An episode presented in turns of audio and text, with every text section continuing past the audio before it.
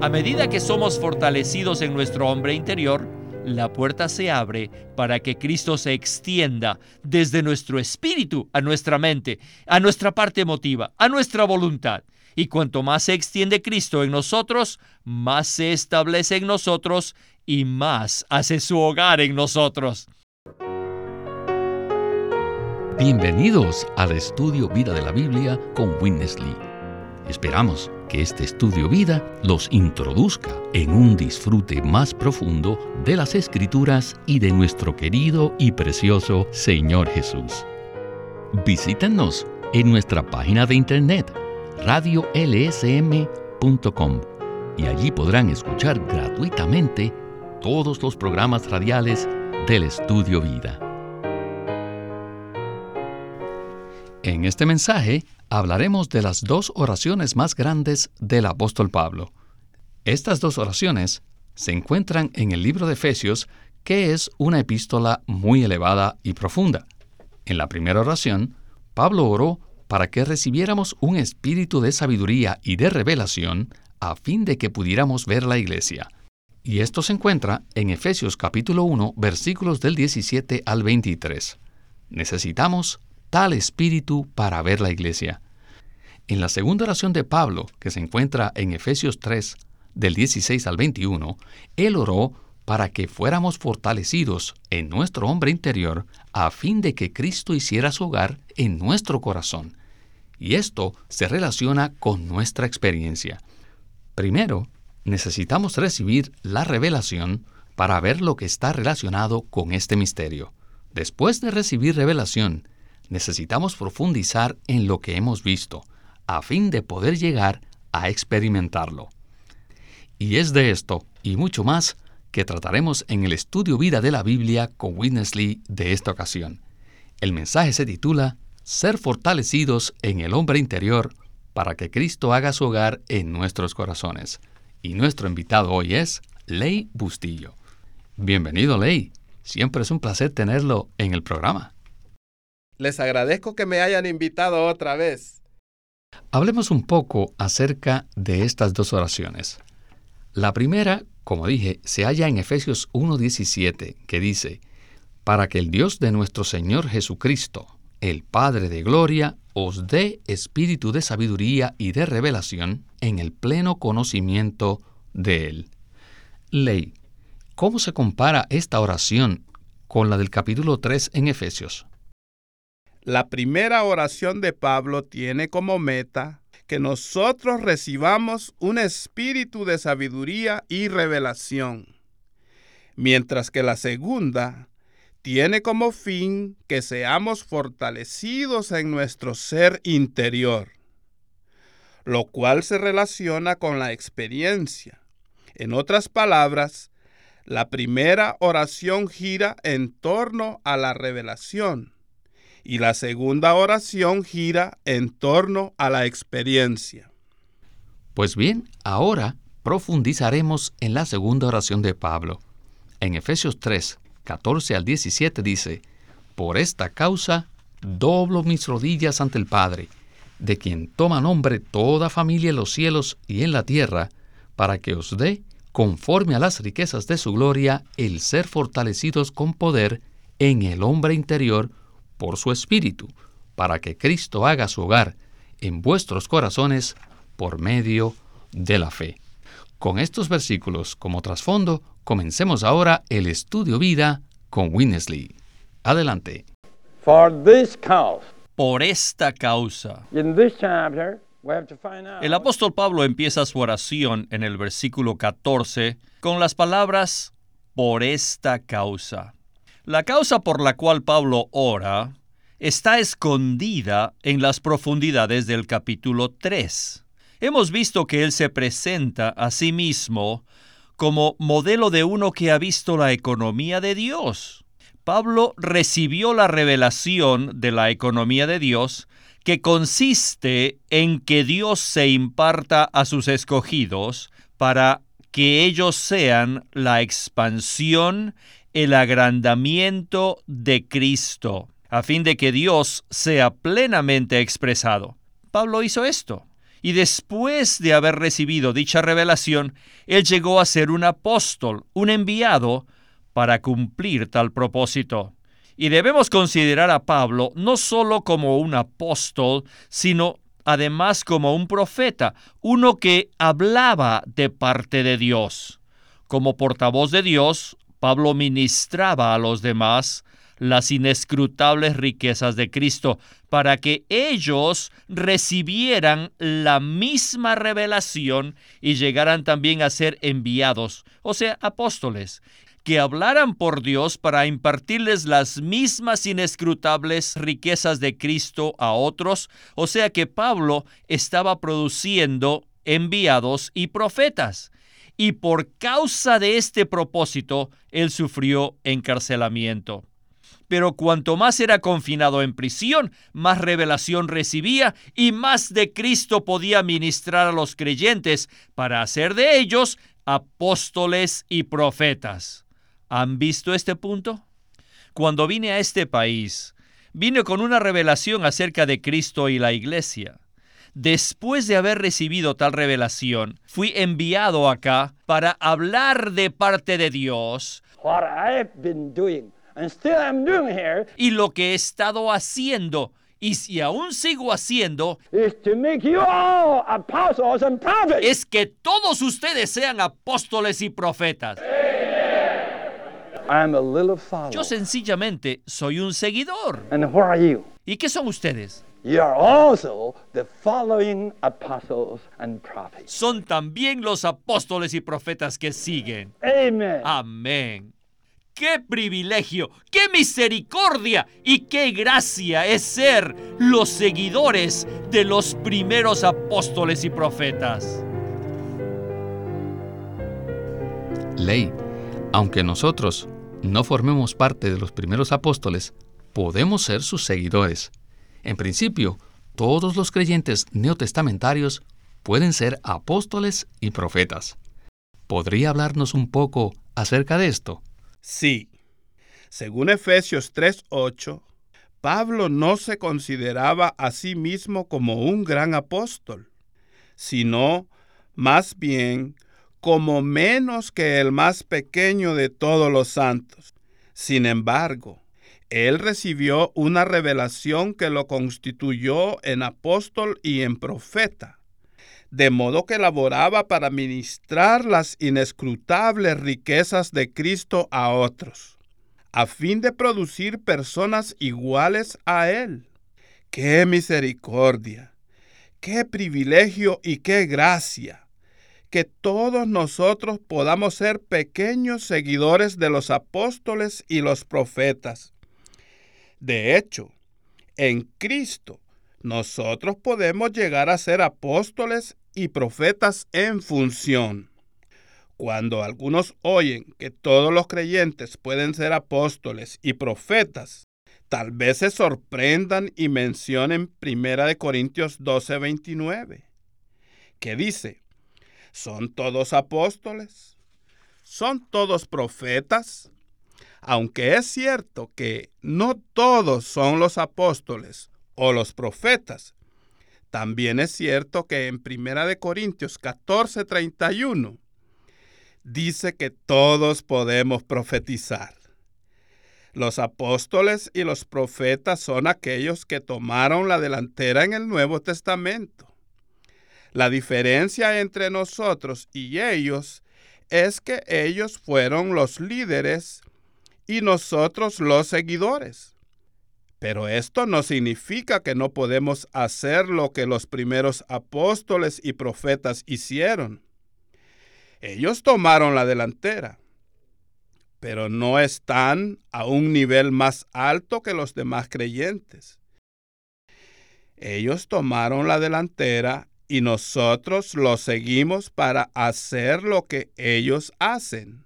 Esto es impartir las inescrutables riquezas de Cristo a otros, para producir más apóstoles y profetas que lleven a cabo la economía de Dios. Siempre ha habido un gran debate con respecto a los apóstoles. Muchos dicen que solo existieron doce y se preguntan si el ministerio apostólico continuó o no. Aunque no es nuestra intención responder estas preguntas, es importante ver lo que Pablo presenta en Efesios 3, ya que muchos queridos creyentes de Cristo piensan que ellos no tienen nada que ver con los apóstoles y los profetas del Nuevo Testamento. Todos podemos ser apóstoles y profetas, en el sentido de que todos podemos ser enviados y todos podemos hablar de parte de Cristo. Pablo deseaba que todos los creyentes pudieran recibir la visión de la economía de Dios y además que entraran en la experiencia de dicha visión. ¿No es así? Así es, hermano Víctor.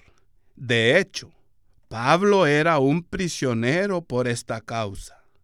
Si realmente recibimos esta visión conforme al libro de Efesios, no podremos permanecer dormidos y letárgicos.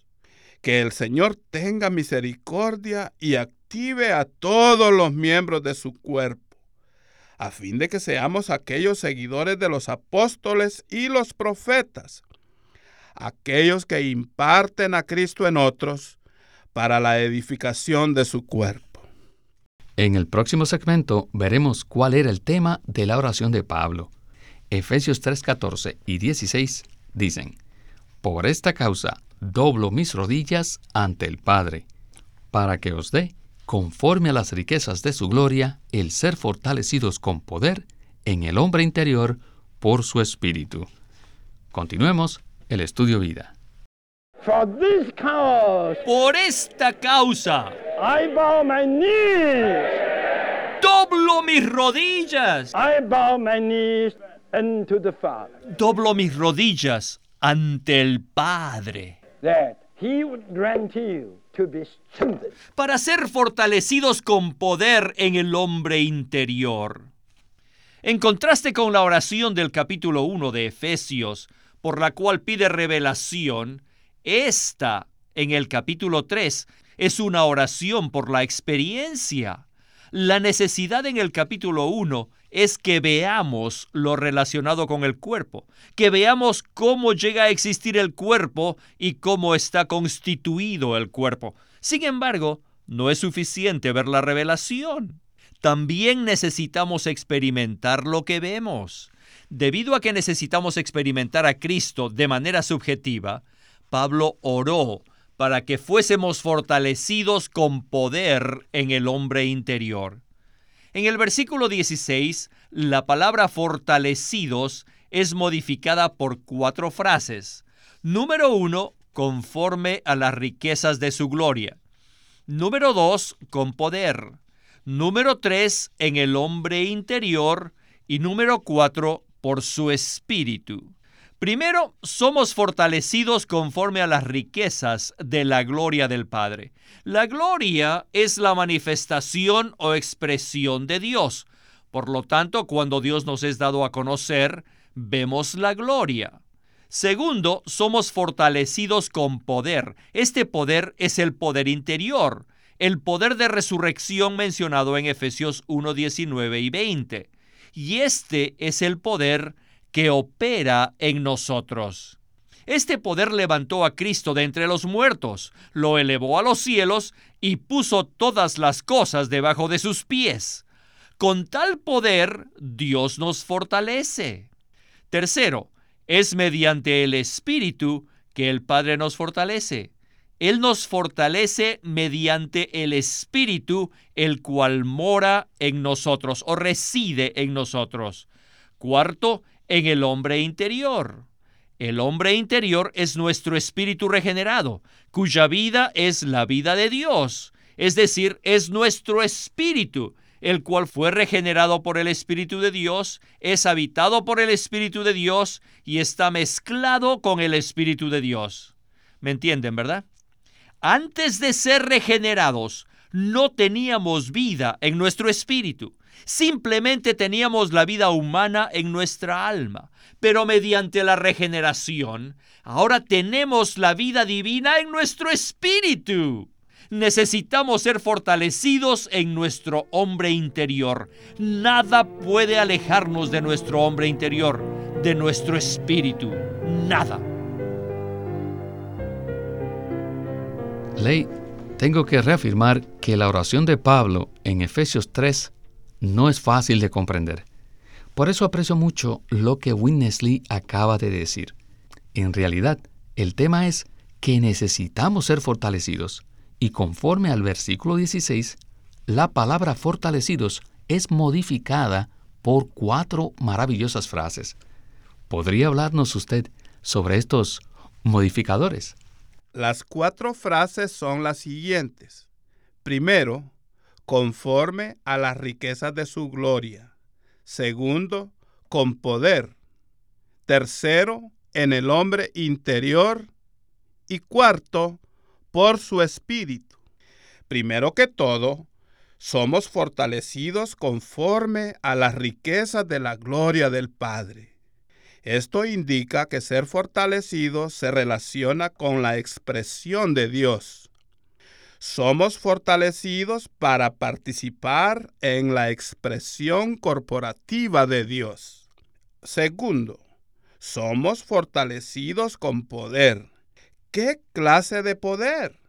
Si leemos el primer capítulo de Efesios, veremos que es el poder que levantó a Cristo de entre los muertos, que le sentó a la diestra del Padre, que sometió todas las cosas bajo sus pies y lo dio por cabeza sobre todas las cosas a la iglesia. Este es el maravilloso poder de la resurrección. La tercera frase modificadora es, por su Espíritu. El Padre nos puede fortalecer mediante el Espíritu. Si Cristo hoy día no fuera el Espíritu vivificante, que aplica a nosotros todo lo que Dios es, ¿cómo podríamos ser fortalecidos? Es únicamente por medio del Espíritu que somos fortalecidos. Aleluya por el Espíritu. Finalmente, somos fortalecidos en el hombre interior, el cual es nuestro espíritu regenerado. En nuestro hombre interior mora Cristo, quien es el espíritu vivificante.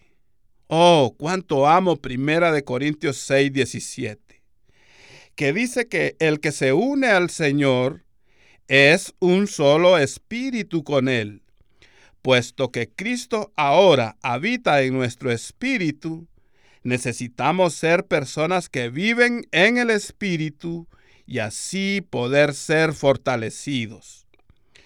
Todas estas frases modificadoras llegan a ser aplicables cuando permanecemos en nuestro espíritu. Necesitamos ser fortalecidos con el fin de permanecer en nuestro espíritu y no ser distraídos por pensamientos acerca de tantas otras cosas. Cuanto más ejercitamos nuestro espíritu al invocar el nombre del Señor, orar y disfrutar la palabra, más somos fortalecidos. Necesitamos practicar esto diariamente. Finalmente, seremos fortalecidos al punto que nada podrá sacarnos de nuestro espíritu. Muchos piensan que la estrategia de Satanás es conducirnos al pecado, y sin duda eso es cierto, hasta cierto punto. Pero debemos darnos cuenta de que la verdadera estrategia de Satanás consiste en impedir que seamos fortalecidos en nuestro hombre interior. Por ejemplo, ¿han observado cuán fácil es vagar en la mente cuando oramos? Cuando no estamos orando, no pensamos en ciertas cosas, pero una vez comenzamos a orar, es posible que nuestros pensamientos se fijen en una cosa y luego en otra. Si queremos orar sin ser distraídos, entonces debemos ser fortalecidos en nuestro hombre interior. ¿Cuánto necesitamos ser fortalecidos para que todo nuestro ser regrese al hombre interior y permanezca allí? El resultado de permanecer en nuestro espíritu es que Cristo hace su hogar en nuestros corazones. Y ese es el tema de nuestro siguiente segmento. Regresemos de nuevo con Winnesley. Al ser fortalecidos en nuestro hombre interior. Él, Cristo, puede hacer su hogar en nuestros corazones. Y así podremos recibir revelación. Recibiremos la revelación concerniente a Cristo y la iglesia, la cual es la economía de Dios. Y este es el misterio escondido. Si no tuviéramos esta revelación, no podríamos ser apóstoles ni profetas. Si yo hubiera llegado a este país sin esta revelación, todo lo que habría hablado sería en vano. Vanidad sin sentido. Sin embargo, vine con esta revelación y me he expresado conforme a esta revelación. Esto me constituyó un seguidor de los apóstoles y profetas en el ministerio neotestamentario de Dios. Hoy todos los santos, incluyendo a los jóvenes, pueden ser tales seguidores. ¿Dónde podremos recibir tal revelación? Es en nuestro espíritu. Nosotros necesitamos ser fortalecidos a tal punto que nada nos pueda apartar de nuestro ser interior. Además, necesitamos que Cristo haga su hogar en nuestros corazones, a fin de que Él nos ocupe y posea por completo. ¿Y qué es nuestro corazón? Nuestro corazón está compuesto de todas las partes de nuestra alma, que son la mente, la parte emotiva y la voluntad, más nuestra conciencia, que es la parte principal de nuestro espíritu. Cuando fuimos salvos, Cristo entró en nuestro espíritu. Ahora debemos brindarle la oportunidad de extenderse a todas las partes de nuestro ser. A medida que somos fortalecidos en nuestro hombre interior, la puerta se abre para que Cristo se extienda desde nuestro espíritu a nuestra mente, a nuestra parte emotiva, a nuestra voluntad. Y cuanto más se extiende Cristo en nosotros, más se establece en nosotros y más hace su hogar en nosotros. Esto significa que Él ocupa cada parte de nuestro ser interior. Cuando Él posee todas estas partes, las satura consigo mismo. Esto es, él hace su hogar en nuestros corazones. O sea, que Él toma posesión de cada parte de nuestro ser. Y como resultado, no solo recibimos revelación, sino que también somos llenos de Cristo. Entonces, a donde quiera que vayamos, seremos los apóstoles, los que son enviados, y los que hablamos de parte de Cristo seremos los profetas. Oh, aleluya. Ley, no podemos perder de vista lo que resulta cuando somos fortalecidos en nuestro hombre interior. Como resultado, Cristo hará su hogar en nuestros corazones. ¿Podría comentar algo más sobre esto? Con gusto, hermano Víctor. Sería una lástima tener a Cristo solo en nuestro espíritu.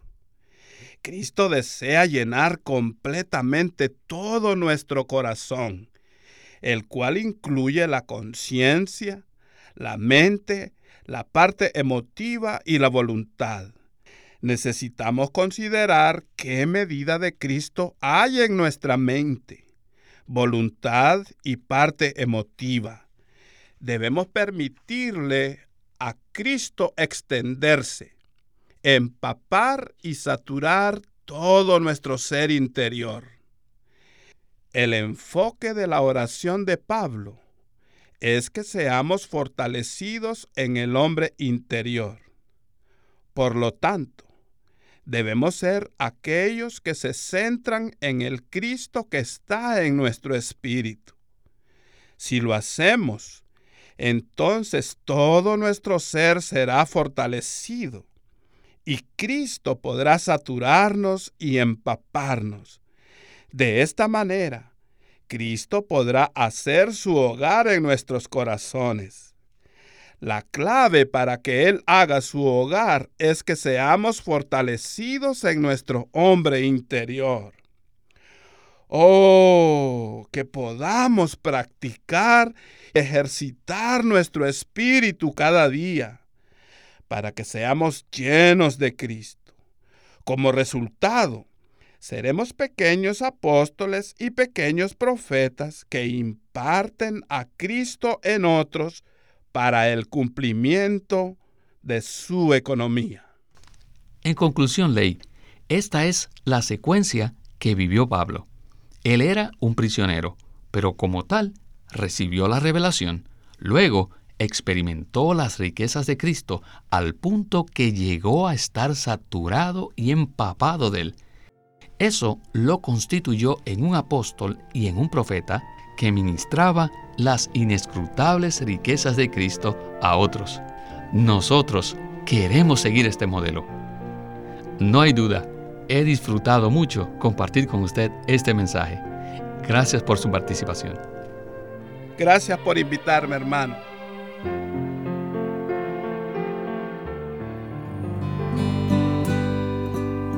Living Stream Ministry es una casa publicadora de los libros de Watchman Nee y Witness Lee. Y queremos decirles que entre ellos hay uno titulado El Ministerio de Oración de la Iglesia, escrito por Watchman Nee. Este libro presenta qué clase de ministerio de oración debe tener la iglesia en un mundo que necesita a Dios desesperadamente. Muchas veces Dios parece estar limitado e impedido a realizar su propósito y a pesar de las constantes necesidades, su capacidad no tiene límite. Sin embargo, existe un límite a lo que Él está dispuesto a hacer sin la cooperación de la iglesia por medio de oración. La oración de la iglesia tiende los rieles sobre los cuales Dios puede desplazarse para cumplir su propósito eterno. En el ministerio de oración de la iglesia, Watchman Nee presenta los principios bíblicos relacionados con la clase de oración que ata en la tierra lo que es atado en el cielo y desata lo que se desata en el cielo. Mediante la oración de la iglesia, todo límite y todo estorbo al cumplimiento de la voluntad de Dios puede ser eliminado. El Ministerio de Oración de la Iglesia, escrito por Watchman Nee.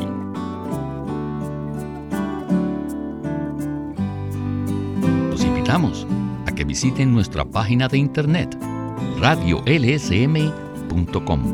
Allí podrán escuchar gratuitamente todos los programas radiales del Estudio Vida. Una vez más, radiolsm.com. O llámenos a nuestro teléfono gratuito 1-800-810-1149. 1-800-810-1149. Además, si desean, pueden comunicarse con nosotros enviándonos un correo electrónico a estudiovida.lsm.org. Una vez más, estudiovida.lsm.org.